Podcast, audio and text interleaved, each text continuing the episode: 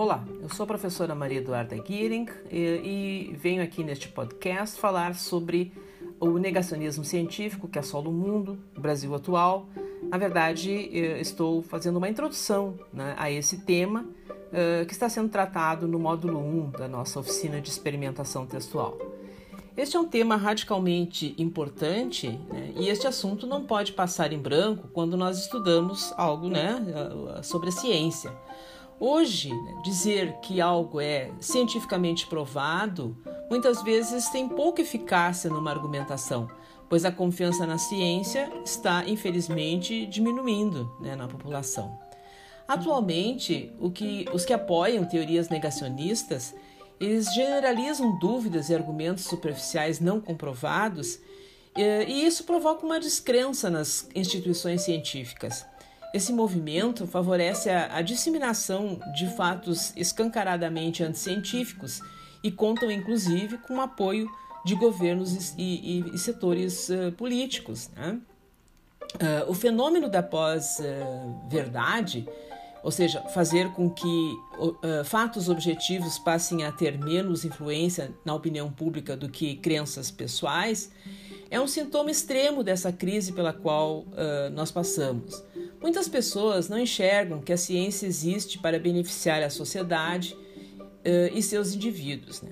A pós-verdade designa não só uh, o uso oportunista da mentira, como sinaliza um ceticismo, uma desconfiança, uma incredulidade quanto aos benefícios das evidências uh, factuais, né, comprovadas da ciência. Dentre os fenômenos da pós-verdade, então, uh, se situa aqui o negacionismo científico. Né? Uh, no que consiste, afinal, então, o, o, o negacionismo? bom, é uma escolha de negar a realidade como forma de escapar de uma verdade desconfortável. Né? O negacionismo da ciência é definido como a rejeição de conceitos básicos, incontestáveis e apoiados por consenso científico em favor de ideias tanto radicais quanto controversas. O negacionismo, em geral, tem início com grupos articulados em torno de interesses religiosos ou econômicos específicos e também com os amantes da, das teorias da, da conspiração, né? Mas hoje o negacionismo tem ganhado corações e mentes das pessoas por intermédio das redes sociais uh, e se torna cada vez mais perigoso para as sociedades. Uh, vejam os movimentos anti-vacinas, né, que levam as pessoas a duvidarem da eficácia delas. Tenho quase certeza que, que você conhece alguém que duvida, ou pelo menos já duvidou, da eficácia da, da vacina contra a Covid, né, devido a mentiras que contam sobre ela nas redes sociais. No Brasil e nos Estados Unidos surgiram uh, teorias malucas que envolvem, uh, envolvem eh, vacinas e a tecnologia 5G. Né? Uma das teorias eh, de conspiração que mais circulam nos Estados Unidos e também no Brasil é de que a vacina chinesa contra o corona, coronavírus, pretendia ou pretende injetar nanochips na população de forma a monitorar e controlar as pessoas através do sistema 5G da, de uma empresa uh, de comunicação chinesa. Bom, tudo isso seria usado em meio a um grande esquema envolvendo uma rede de bilionários globalistas, intelectuais pedófilos, uh, cavaleiros templários para controlar o mundo.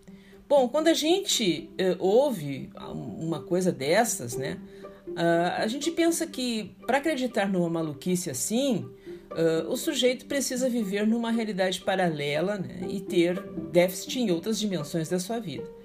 Mas no momento em que muitos rediscutem a esfericidade da Terra, se, se, se, do planeta, né, se a Terra é redonda ou plana, esse tipo de sandice ganha uma dimensão impressionante. Né? Nunca é demais lembrar que, segundo a Datafolha, 7% dos que acreditam que a Terra tem o formato de uma pizza, uh, eh, 7% dos brasileiros acreditam nisso, né? Que a, que, a, que a Terra tem o formato de uma, de uma pizza. É, então, o, negacionismo ele ganha, assim, uh, espaço dentro da sociedade e coloca em xeque preceitos básicos e já sedimentados pela ciência no mundo.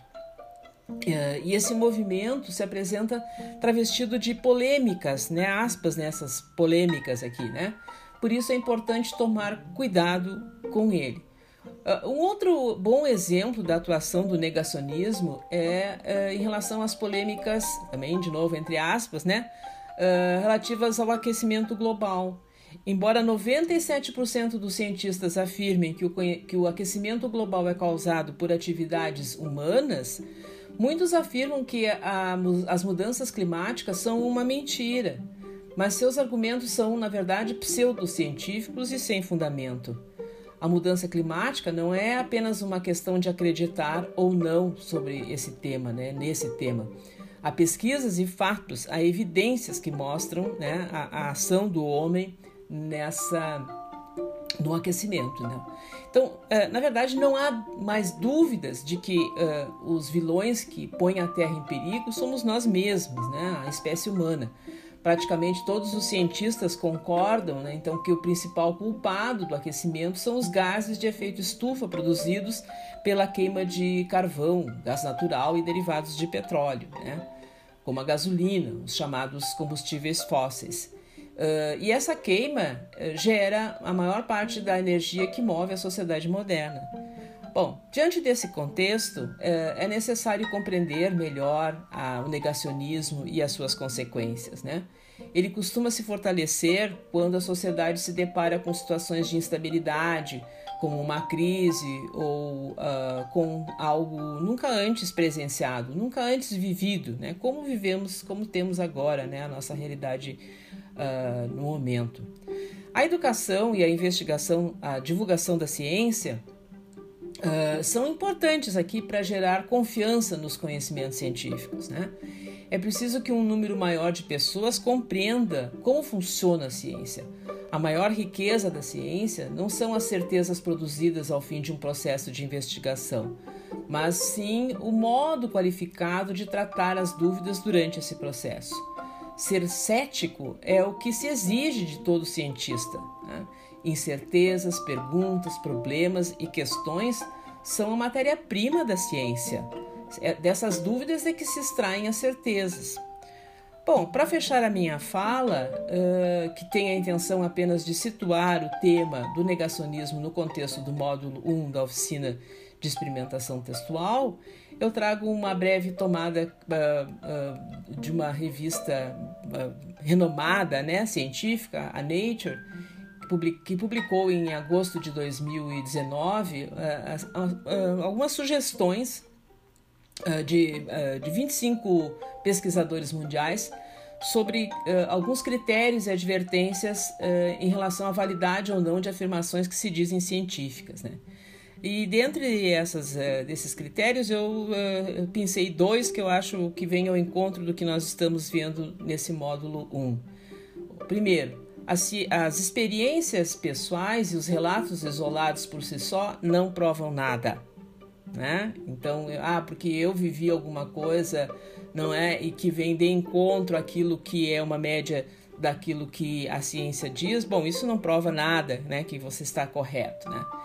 Também, o segundo é que as opiniões de especialistas, autoridades ou celebridades não bastam para sustentar uma afirmação sobre um fenômeno científico. É, é preciso sempre. Né, é, a questão toda é: há evidências, né? Evidências de que isso é verdadeiro?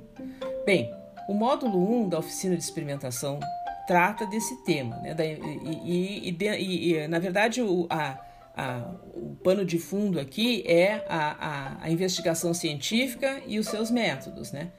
E o objetivo é aproximar a ciência, os seus conceitos, né, os procedimentos, os processos eh, de, de, de vocês, de todos nós, né? Dando subsídios né, para entender a ciência e esses processos, né? Como diz a cientista Natália Pasternak, num dos vídeos que, que nós compartilhamos com vocês aí no módulo 1, ah, a ciência é confiável porque funciona, né?